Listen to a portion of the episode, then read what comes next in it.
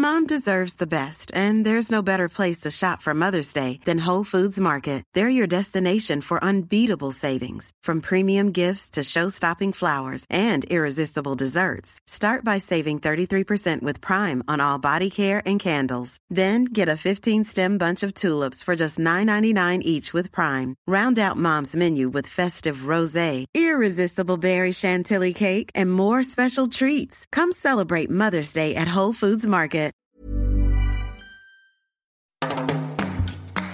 Penguin lädt ein, Autoren erzählen Geschichten.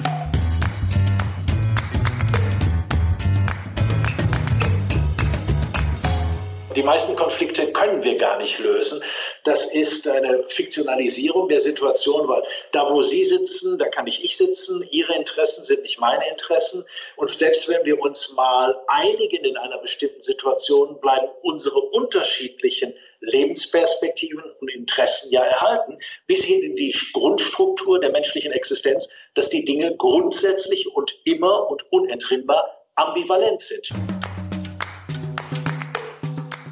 Hallo und herzlich willkommen bei Penguin lädt ein, Autoren erzählen Geschichten. Mein Name ist Ann-Kathrin Eckhardt. In jeder Folge lernen wir gemeinsam spannende Autorinnen und Autoren kennen und natürlich auch ihre Bücher. Schön, dass ihr heute wieder dabei seid. Auch diese Folge unseres Podcasts nehmen wir nicht im Studio in München auf, ihr hört das vielleicht, sondern wie schon beim letzten Mal per App.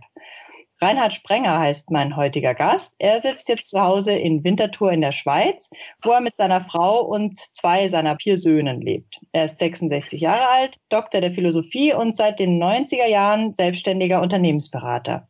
Heute zählt er zu den gefragtesten Experten für Managemententwicklung und zu seinen Kunden gehören viele internationale Konzerne sowie nahezu alle DAX 100 Unternehmen. Nebenbei ist er außerdem Rockmusiker, drei Alben hat er schon veröffentlicht und Autor zahlreicher Sachbücher. Sein jüngstes ist Anfang März bei der DVA erschienen und heißt Magie des Konflikts, warum ihn jeder braucht und wie er uns weiterbringt. Mit seinem Buch will er zum Umdenken anregen, die Lösung des Konflikts zu tauschen gegen den Konflikt als Lösung. Sprenger schreibt, derart viel wird unter den berühmten Teppich gekehrt, dass man kaum noch darauf laufen kann. Herzlich willkommen, Reinhard Sprenger. Ich grüße Sie auch.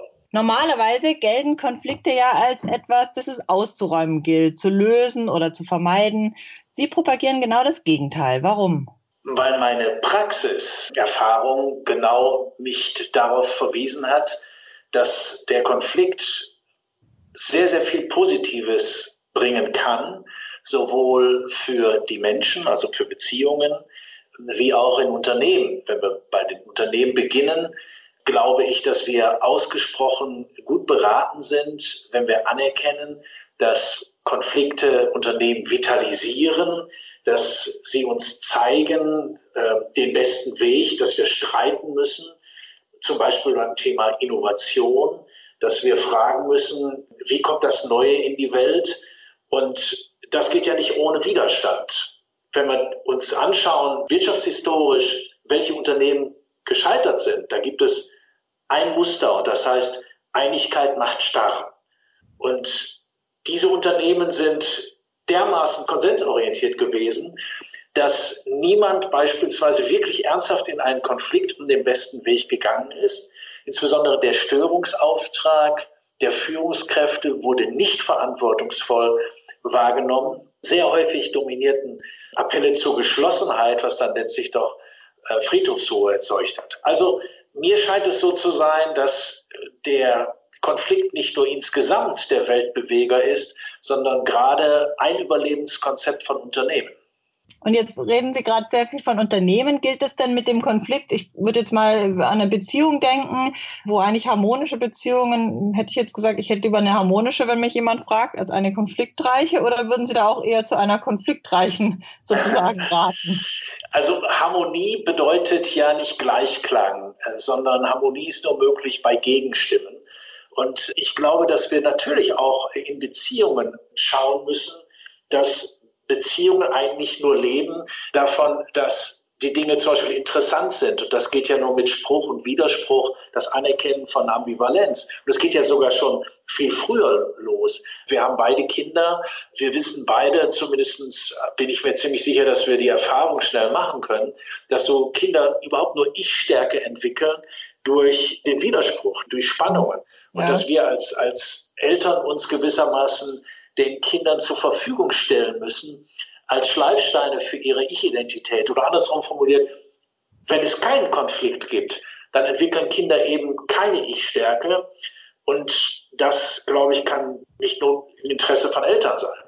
Hm, also gerade bei Kindern heißt es ja tatsächlich oft, dass sie nur mit denen in Konflikt gehen, wo sie eine enge Bindung zu denen haben und mit Personen, wo sie nicht so eine enge Bindung zu haben, eher brav sind oder eben nicht rein. Das geht ja auch dann später dann in, in den Beziehungen so. Also wenn ich gerade in den therapeutischen Kontexten von Konflikt in Beziehungen und man fragt, wann hattet ihr denn das Gefühl, wann die Beziehung aufgehört hat, lebendig zu sein? Und dann ist die, die Antwort grundsätzlich immer, als wir aufgehört haben, uns zu streiten. Das heißt, wer nicht streitet, der lernt nicht nur sich nicht kennen, sondern er lernt auch den anderen nicht kennen. Und man lernt ja nie mehr über einen anderen Menschen, als wenn man sieht, dass er für irgendetwas in den Konflikt geht. Und wenn er nicht mehr in den Konflikt geht, hat er sich eigentlich äh, von der Beziehung verabschiedet. Das heißt, man könnte formulieren, man sieht dann keine gemeinsame Zukunft mehr. Mhm. Jetzt kommt man beim Lesen Ihres Buches, auch wenn Sie es lange vor der Corona-Krise natürlich geschrieben haben, natürlich nicht umhin. Es geht um Konflikte und gerade gibt es ja Konflikte an allen Ecken und Enden. Fangen wir mit denen zu Hause an, die sich, glaube ich, gerade viele Hörer auch irgendwie eingesperrt sind mit dem Partner und wenn sie Glück oder Pech oder wie auch immer haben, auch noch mit Kindern dazu. Und Sie nennen das ja auch eine, haben Sie im Vorgespräch schon auch gesagt, eine, dieses, äh, die Dichte, die gerade zu Hause herrscht, die zeugt natürlich auch für viele Konflikte. Auch da würden Sie jetzt sagen, die sind alle positiv. Können wir jetzt aus all diesen Konflikten lernen oder muss man da unterscheiden zwischen den Konfliktarten? Ich denke, es ist schon wichtig, dass man generalisierende Aussagen darüber insofern relativiert, als man sie kontextabhängig sieht. Also beispielsweise, was wir momentan alle haben, während wir hier sprechen, ist ja dieses, was ich immer Trainingslager für Dichteüberwindung nenne. Das heißt, wir haben also diesen Ausnahmezustand, wir haben den Hausarrest, der ritualisierte Alltag ist gestoppt und die Üblichkeiten untergebrochen. Und eingesperrt in unsere eigenen vier Wände müssen wir also mit einer Situation äh, fertig werden. Und wenn dann noch beispielsweise so eine Multi-Aufgabe auf uns zukommt, dass wir gleichsam Heimarbeiter sind, Hauslehrer und noch gleichzeitig Kinderbetreuer, und wenn wir uns dann auch noch vorstellen, dass wirtschaftliche Sorgen hinzukommen, dann glaube ich, dass wir eine Situation haben, wo Souveränität im Umgang mit Konflikten zumindest ausgesprochen schwierig ist. Und insofern meine ich, ja, wir müssen sehen, Dichtestress ist der Nährboden für Konflikte. Und unter Druck kommen ja oft Verhaltensweisen ans Licht, die man manchmal kaum vom Vandalismus unterscheiden kann.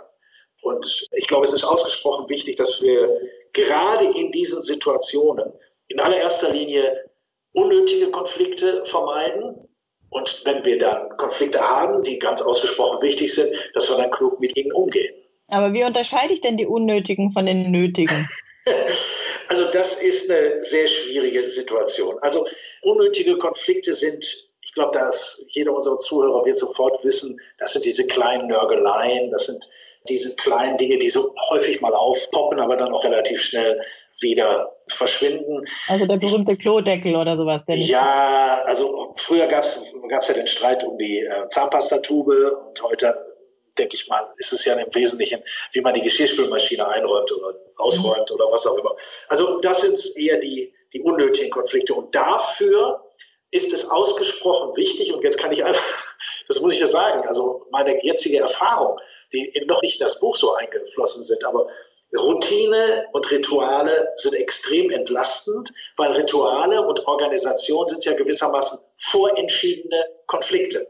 Dafür muss ich nicht permanent diskutieren.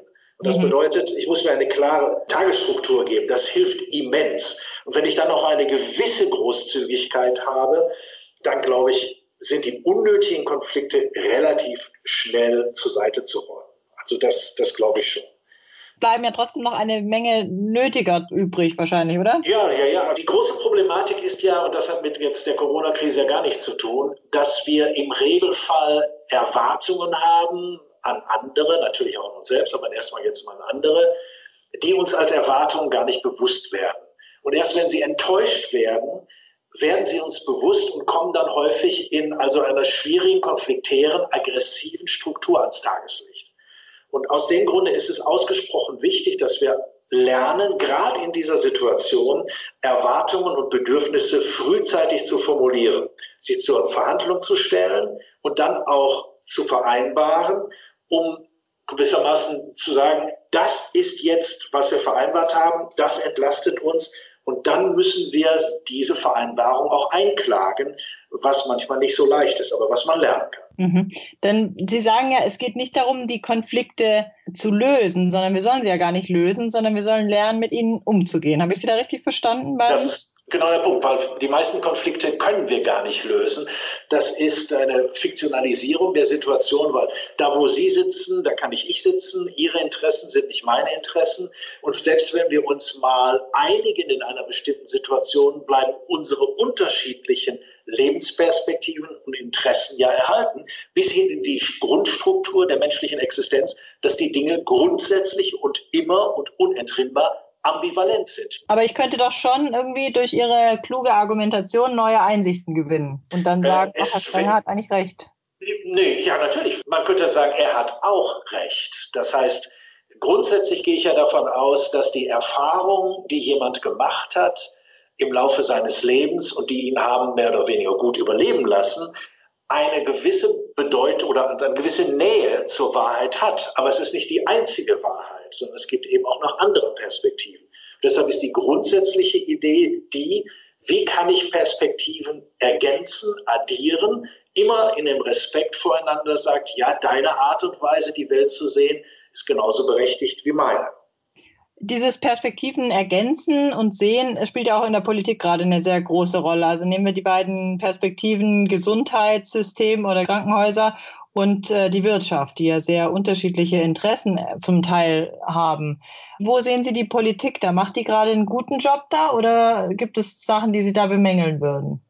Also vor dem Hintergrund meines Buches bin ich eher auf der kritischen Seite, was nicht heißt, dass das alles falsch ist. Das, was ich kritisch sehe, ist diese Inszenierung von Alternativlosigkeit. Ja, dieses Alternativlose, ist das nicht zu früh?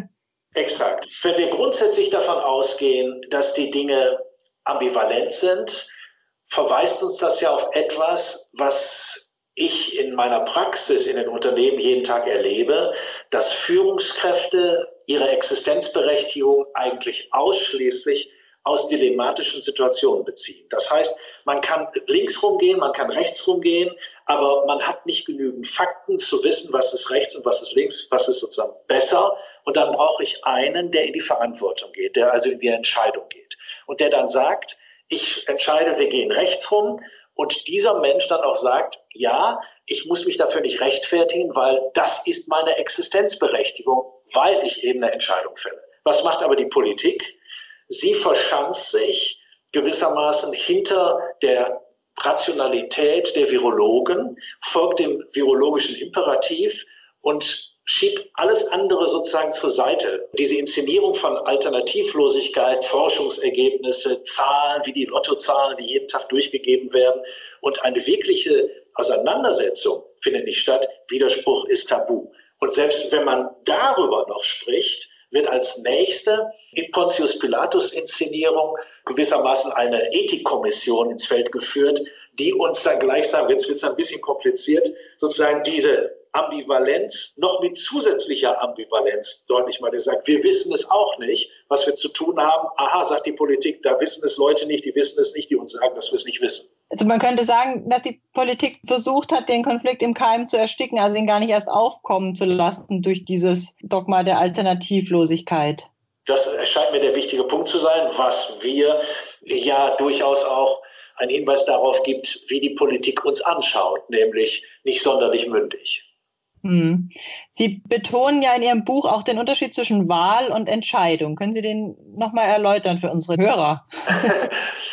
ja, ich habe es versucht schon gerade kurz anzudeuten. Also der, der wesentliche Unterschied besteht darin, dass eine Entscheidung eine Entscheidung nur dann ist, wenn ich im Grunde die Konsequenz nicht kenne. Wenn ich mhm. also in einer sogenannten Bifurkation bin, ich kann rechts rumgehen, ich kann links rumgehen und verfüge nicht über Fakten und Daten. Und dann muss ich jemanden haben, der sagt, ich weiß es nicht, ich stehe vor einer Milchglasscheibe, aber um der Paralyse zu entgehen, sage ich jetzt links rum, rechts rum und ganz wichtig zum Thema Hierarchie, der darf dann seine Entscheidung nicht rechtfertigen müssen, weil wenn er sich rechtfertigen muss, wird er nicht entscheiden. Und dann muss er eigentlich nichts anderes haben als Glück. Der wesentliche Punkt ist, dass wir erst im Nachhinein wissen, nach einer Entscheidung, was wir da entschieden haben. Und dann gibt es auch keine gute und keine schlechte Entscheidung, weil es gibt ja kein Paralleluniversum, in der ich mal eine alternative Entscheidung sozusagen probeweise durchlaufen lassen kann. Und ganz was anderes dagegen ist die Wahl.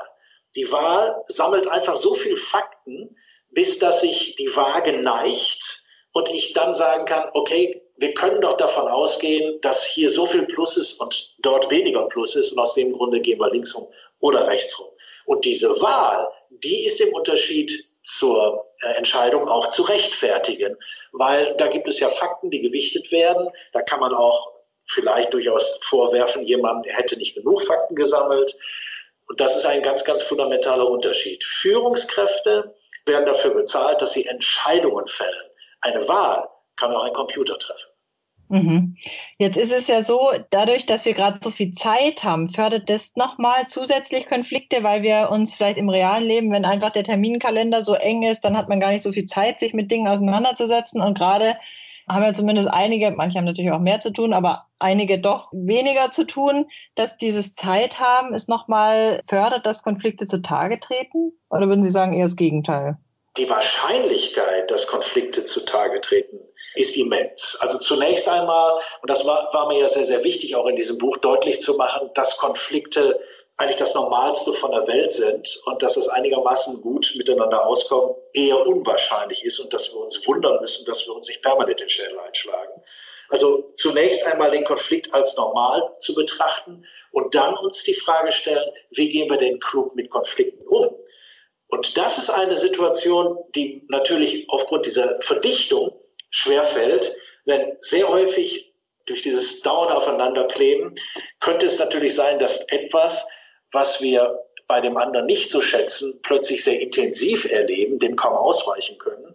Und das, was wir bei dem anderen sehr schätzen, häufig nicht mehr so sehen, jedenfalls in der Situation nicht so sehr gewichten. Und da brauche ich dann eine gewisse Souveränität, dass ich sage, gut, ich muss auch die Möglichkeit haben, sozusagen Abstand zu nehmen von der Situation, also einen kontrastreichen Alltag zu inszenieren, Entlastungen zu schaffen, Freiräume zu schaffen, dass ich dem anderen gewissermaßen nicht permanent auf der Pelle hänge. Und das ist wesentlich dann auch eine Frage der Organisation. Also wenn ich das nochmal auf den Punkt bringen könnte, manchmal heißt ein Konflikt lösen, sich auch vom Konflikt lösen.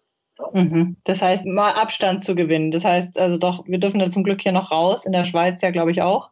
Ja, wir können auch raus. Ja. Und das heißt, einfach mal einen Spaziergang oder joggen gehen oder sowas. Völlig klar. Bis hin zu dem Punkt, dass ich immer die Freiheit habe, welche Macht gebe ich einem Konflikt über mich.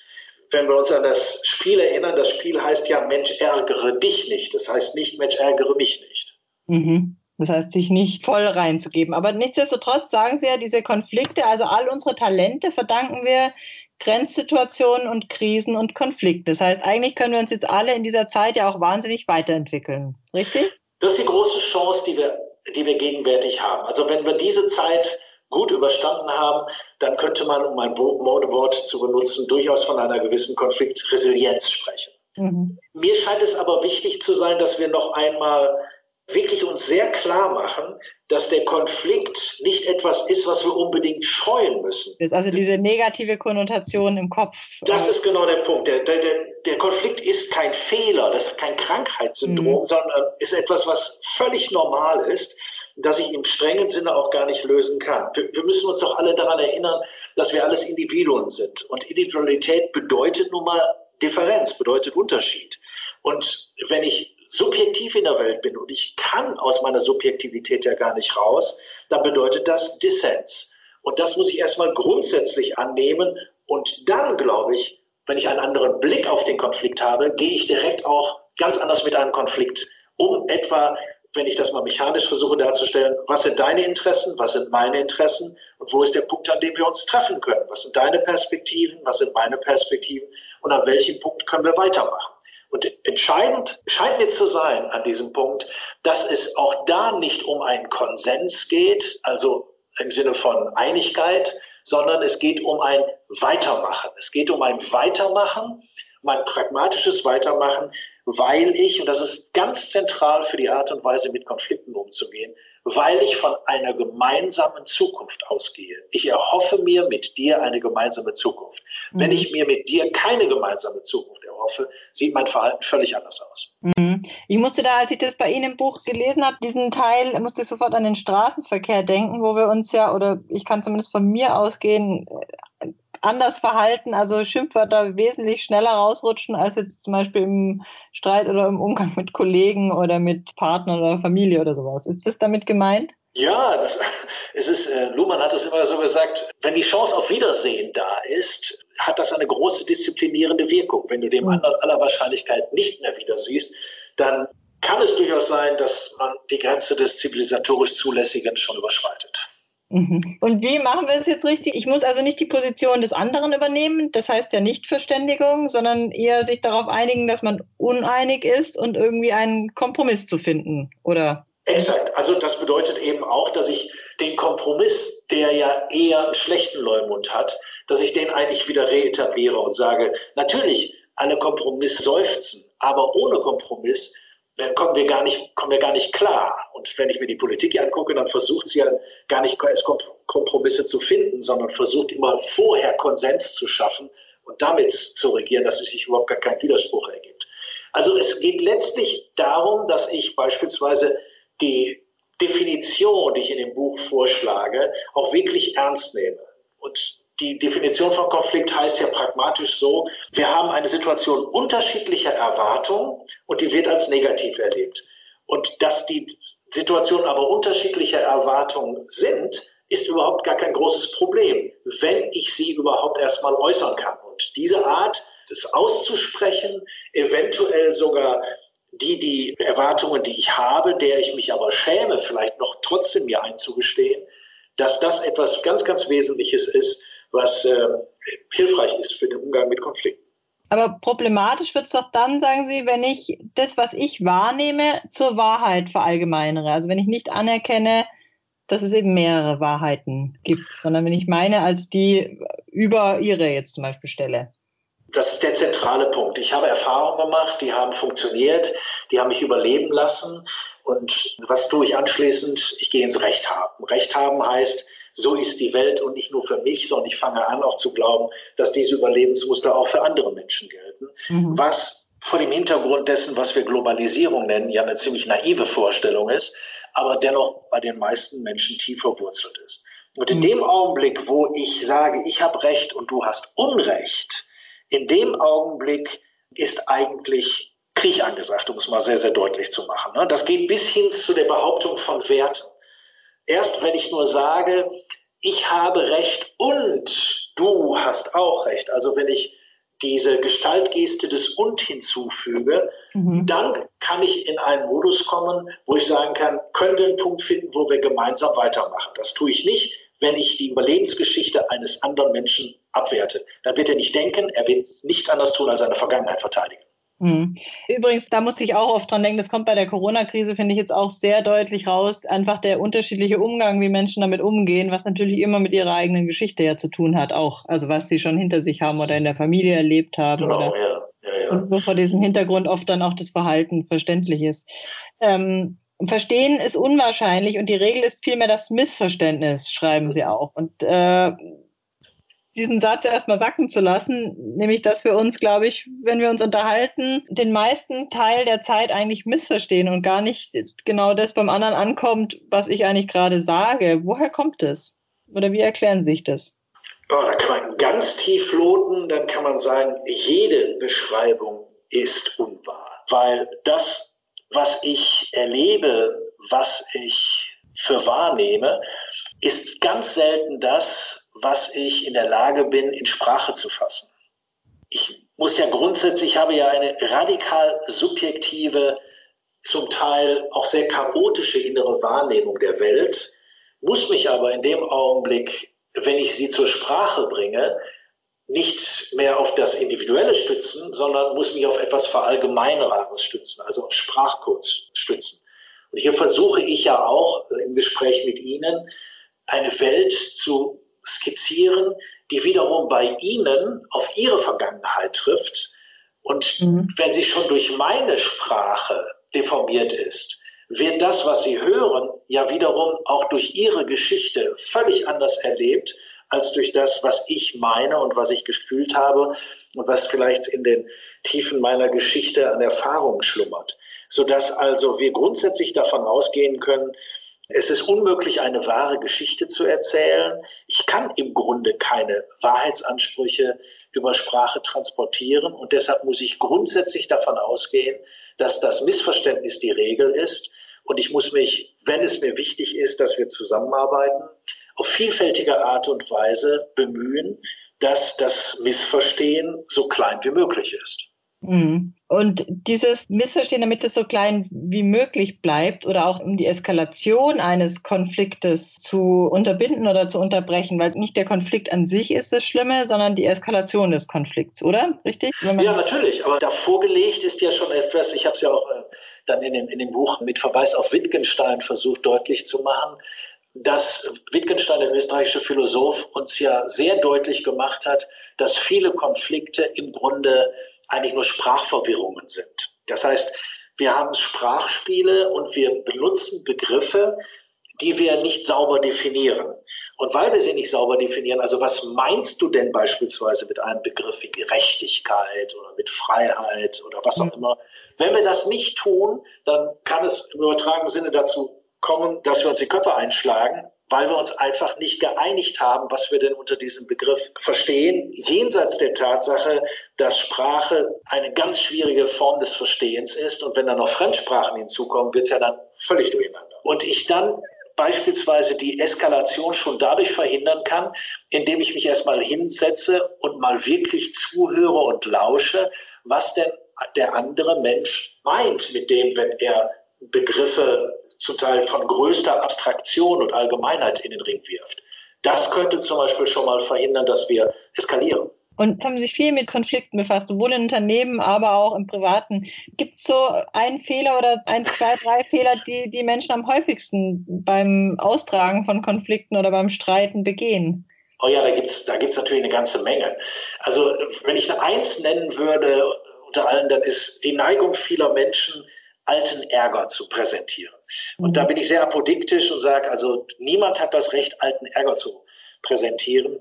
Gibt, du hast damals, oder? Du hast damals, ja. Also viele Leute haben ja eine Menge an Zornesparbüchern, wo sie dann warten, dass sie dabei Gelegenheit sie dann auf den Tisch bringen können. Äh, sogenannte Rabattmarken. Und das ist sicherlich eines der größten Probleme in Konflikten überhaupt. Denn es geht ihnen dann nicht darum, den Status quo zu ändern im Sinne von wie können wir besser miteinander leben, sondern es geht ihm darum, zu beschuldigen. Und das führt auch bei Konfliktmoderation zu einer Situation, die ich, das muss ich jetzt zugeben, viele Jahre nicht begriffen habe. Ich bin immer davon ausgegangen, dass Menschen, die zu mir kamen, um Konflikte moderieren zu lassen, dass sie sie gerne lösen wollten. Aber das war gar nicht der Fall. Es ging ihnen darum, zu beschuldigen. Der andere sollte in Sack und Asche gehen. Und das habe ich, wie gesagt, viele Jahre nicht verstanden. Und irgendwann, als ich es verstand, dann ging es mir darum, dass ich etwas in Bewegung bringen musste. Also nicht mehr so wie jetzt gemeinsames Weitermachen wollen. Das wäre eines der wesentlichen Aspekte. Mhm. Aber weil Sie jetzt gerade gesagt haben, Konflikte zu lösen, wir sollen sie ja gar nicht lösen, sondern. Nein, wir sollen sie in Bewegung bringen. In, ja? Bewegung. bringen. in Bewegung bringen, wo früher Schmerz und Paralyse war, dann werden wir sozusagen sie ins Bewegung bringen. Und jetzt ist ganz wichtig, bis auf weiteres, denn der Konflikt wird weiterlaufen. Der ist ja sozusagen als Hohlform immer da weil die Grundstruktur unserer Existenz eben die Mehrdeutigkeit ist, der Konflikt, die Paradoxie. Wie wichtig ist denn das Versöhnen danach? Brauche ich das dann überhaupt oder brauche ich das nicht? Also ich fand interessant bei Ihnen zu lesen, dass sich offenbar alle Affenarten nach dem Streit wieder versöhnen und der Sieger meistens die Initiative ergreift. Wenn Versöhnen heißt, dass wir uns beide in die Augen schauen und sagen, so, wir haben einen Punkt gefunden, wo wir jetzt weitermachen, dann denke ich, ist das ausgesprochen wichtig, das deutlich zu machen. Allerdings, da wiederhole ich mich jetzt, tun Sie das, das weil es mir so wichtig ist, dass wir beide davon ausgehen, naja, bis zum nächsten Mal. Es wird dann wahrscheinlich wieder aufbauen und das ist auch in Ordnung so. Hm. Jetzt haben wir viel über das Private gesprochen. Das Buch richtet sich ja nicht nur, aber eben auch an Manager. Und Sie sind in Ihrer Funktion als Unternehmensberater natürlich auch viel in Firmen unterwegs. Wo sehen Sie in Unternehmen das größte Konflikt? Ich sage tatsächlich, Potenzial passt ja hier ganz gut, denn in Potenzial steckt ja auch, dass man eben was Tolles daraus machen kann. Ich denke, das größte Problem, das wir grundsätzlich im Unternehmen haben, ist eine psychoorganisatorische Grundverfasstheit in den meisten Unternehmen und die heißt Konsens, Konsens, Konsens. Mhm. Also wir, wir ziehen alle an einem Strang. Wir gehen gut miteinander um. Da wird von Unternehmenskultur gequatscht. Die Leute werden auf Werte eingeschworen und all diese Dinge, dass man also nicht anerkennt, dass jede Form von Entwicklung, von Innovation im weitesten Sinne, ich will das jetzt nicht zu weit treiben, weil ich sonst häufig klingt bei den meisten Menschen etwas Technokratisches an. Aber wir werden unseren Wohlstand nur erhalten, indem wir innovativer sind, als wir gegenwärtig in Deutschland sind. Wir sind nicht wirklich innovativ. Und mhm. Innovation ist ohne Konflikt nicht zu haben. Du hast, wenn du etwas Neues willst, hast du automatisch jene zum Gegner, die aus dem Status quo ihre Vorteile ziehen.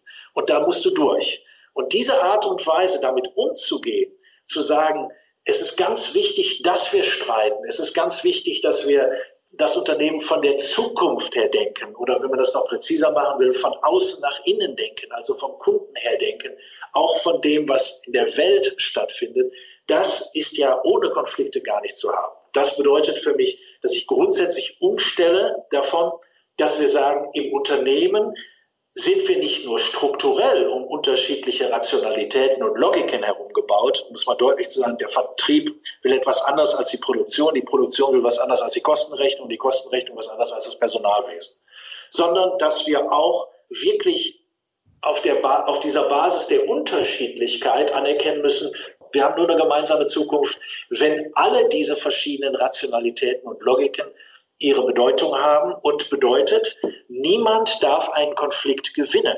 Wenn jemand einen Konflikt gewonnen hat, wenn ein Subsystem in einer Organisation dominiert, wird die Zukunftsfähigkeit des Unternehmens leiden.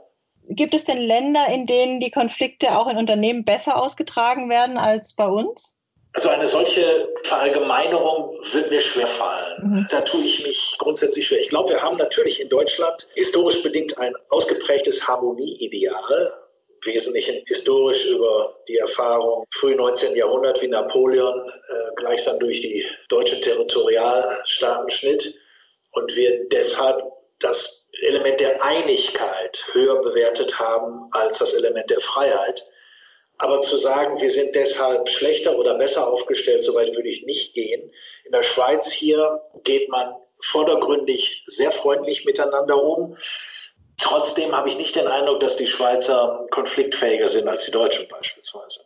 Mhm. Jetzt ist es ja so in Unternehmen, dass grundsätzlich immer ist Konsens und wir haben uns gut verstanden und eine seid nett zueinander Unternehmenskultur herrscht. Andererseits ziehen ja so Konflikte gerade, wenn sie andere haben, magisch an. Also in den Kaffeepausen ist ja das meiste, was besprochen wird, sind eher Konflikte aus anderen Abteilungen oder auch bei Freundesabenden von Konflikten von Freunden oder sowas. Warum ziehen uns diese Konflikte, warum finden wir die so interessant? Ja, also das, zeigt natürlich schon wieder die Doppelwertigkeit des Konfliktes. Der Konflikt ist listig und lästig. Ja? Er ist Segen und Fluch gleichzeitig. Und auch das gilt also auch für uns. Wir finden eigentlich Konflikte großartig, wenn wir sie vom Sessel aus beobachten können. Wenn wir selbst drin sind, finden wir sie weniger lustig.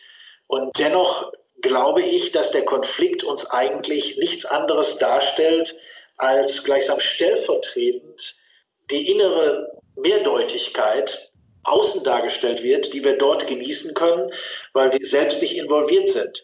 Aber der Unterhaltungswert, der dort ins, insbesondere in Unternehmen äh, inszenierten Konflikten, ist ja immens. Man könnte formulieren, dass ein, großen Teil, ein großer Teil des Gehaltes, das Menschen im Unternehmen äh, verdienen, dem Unterhaltungswert von Unternehmen zu danken ist. ja, stimmt, je nachdem, in welchem Unternehmen man arbeitet, ja, aber da ist durchaus was dran. Jetzt haben Sie vorher, um einmal den großen Bogen zu spannen, Sie haben ja vorher schon gesagt, dass wir all unser Talent verdanken wir eben Konflikten und äh, Grenzsituationen und Grenzerfahrungen. Wo würden Sie denn ganz persönlich sagen, haben Sie äh, zuletzt aus einem Konflikt gelernt oder ein Talent herausentwickelt? Ich glaube, dass die fundamentalen Konflikte, die unsere Persönlichkeit prägen, doch sehr weit in unserer Vergangenheit zurückreichen. In dem Buch habe ich es ja deutlich gemacht, indem ich gesagt habe, ich überzeichne nicht, wenn ich sage, dass alle Konflikte Eigenwertkonflikte sind. Ähm, dass es keine Sachkonflikte gibt, sondern dass wir eigentlich nur Beziehungskonflikte haben. Wenn zum Beispiel der Eigenwert, den ich habe, von einem anderen nicht anerkannt wird, dann werde ich auf der Sachebene versuchen, um meinen Eigenwert zu kämpfen. Und das war sicherlich ganz zweifellos etwas, was in meiner Jugend sehr, sehr prägend war, das wiederum vom Elternhaus natürlich vorgeprägt ist. Also der Weg, mich selbst so anzunehmen in meinem Eigenwert, ohne arrogant und überheblich zu sein, das ist etwas, was, glaube ich, einem Leben, oder jedenfalls in meinem Leben mir immer aufgegeben worden ist und manchmal schwierig anzuerkennen, aber äh, dass ich nicht bei jedem Sachkonflikt immer meinen Eigenwert diskutiere, das ist gewissermaßen etwas, was ich, solange ich denken kann, mich immer geprägt hat. Und Eigenwert meinen Sie Selbstvertrauen oder dieses? Ähm ja, also es ist sehr schwierig, den Eigenwert äh, darzustellen. Man muss sich den Eigenwert als wie ein äh, Sensorium vorstellen, das jeder in uns trägt. Man könnte es so formulieren: So möchte ich gesehen werden, so möchte ich anerkannt werden. Und ich glaube, dass wir aus jedem kommunikativen Signal, das wir bekommen, wie jemand mit uns spricht, wie jemand auf uns schaut, mit seismografischer Sensibilität schürfen, ob der andere den Eigenwert, den ich habe, sozusagen mein bestes Selbst anerkennt oder nicht anerkennt. Und es gibt ja nun auch eine Menge wirklich ernstzunehmende Menschen, Wissenschaftler, Philosophen, die sagen, im Grunde sind alle Kämpfe Kämpfe um Anerkennung. Also im Sinne von, bitte anerkenn mich so, wie ich bin. Und das ist etwas, was man dann auch Selbstvertrauen nennen könnte, bestes Selbst oder was oder Belief System im weitesten Sinne.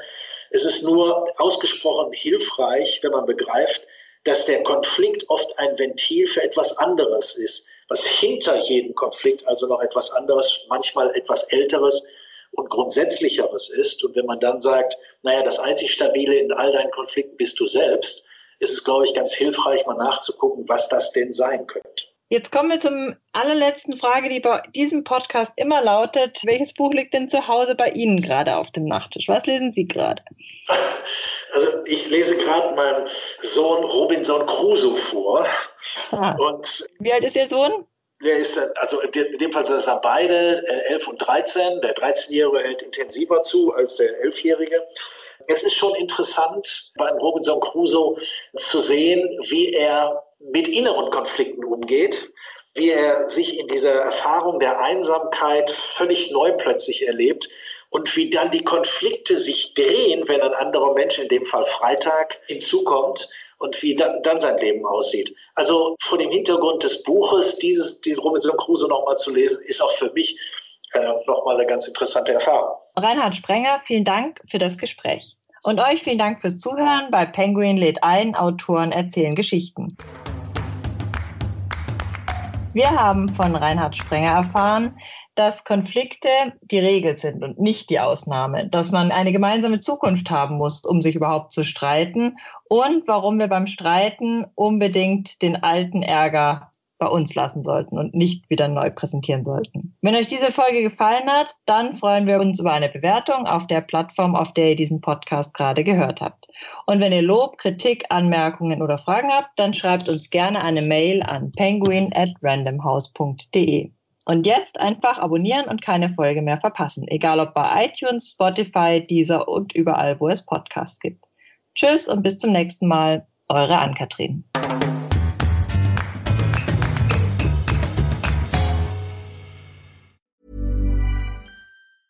Mom deserves the best, and there's no better place to shop for Mother's Day than Whole Foods Market. They're your destination for unbeatable savings, from premium gifts to show-stopping flowers and irresistible desserts. Start by saving 33% with Prime on all body care and candles. Then get a 15-stem bunch of tulips for just $9.99 each with Prime. Round out Mom's menu with festive rosé, irresistible berry chantilly cake, and more special treats. Come celebrate Mother's Day at Whole Foods Market.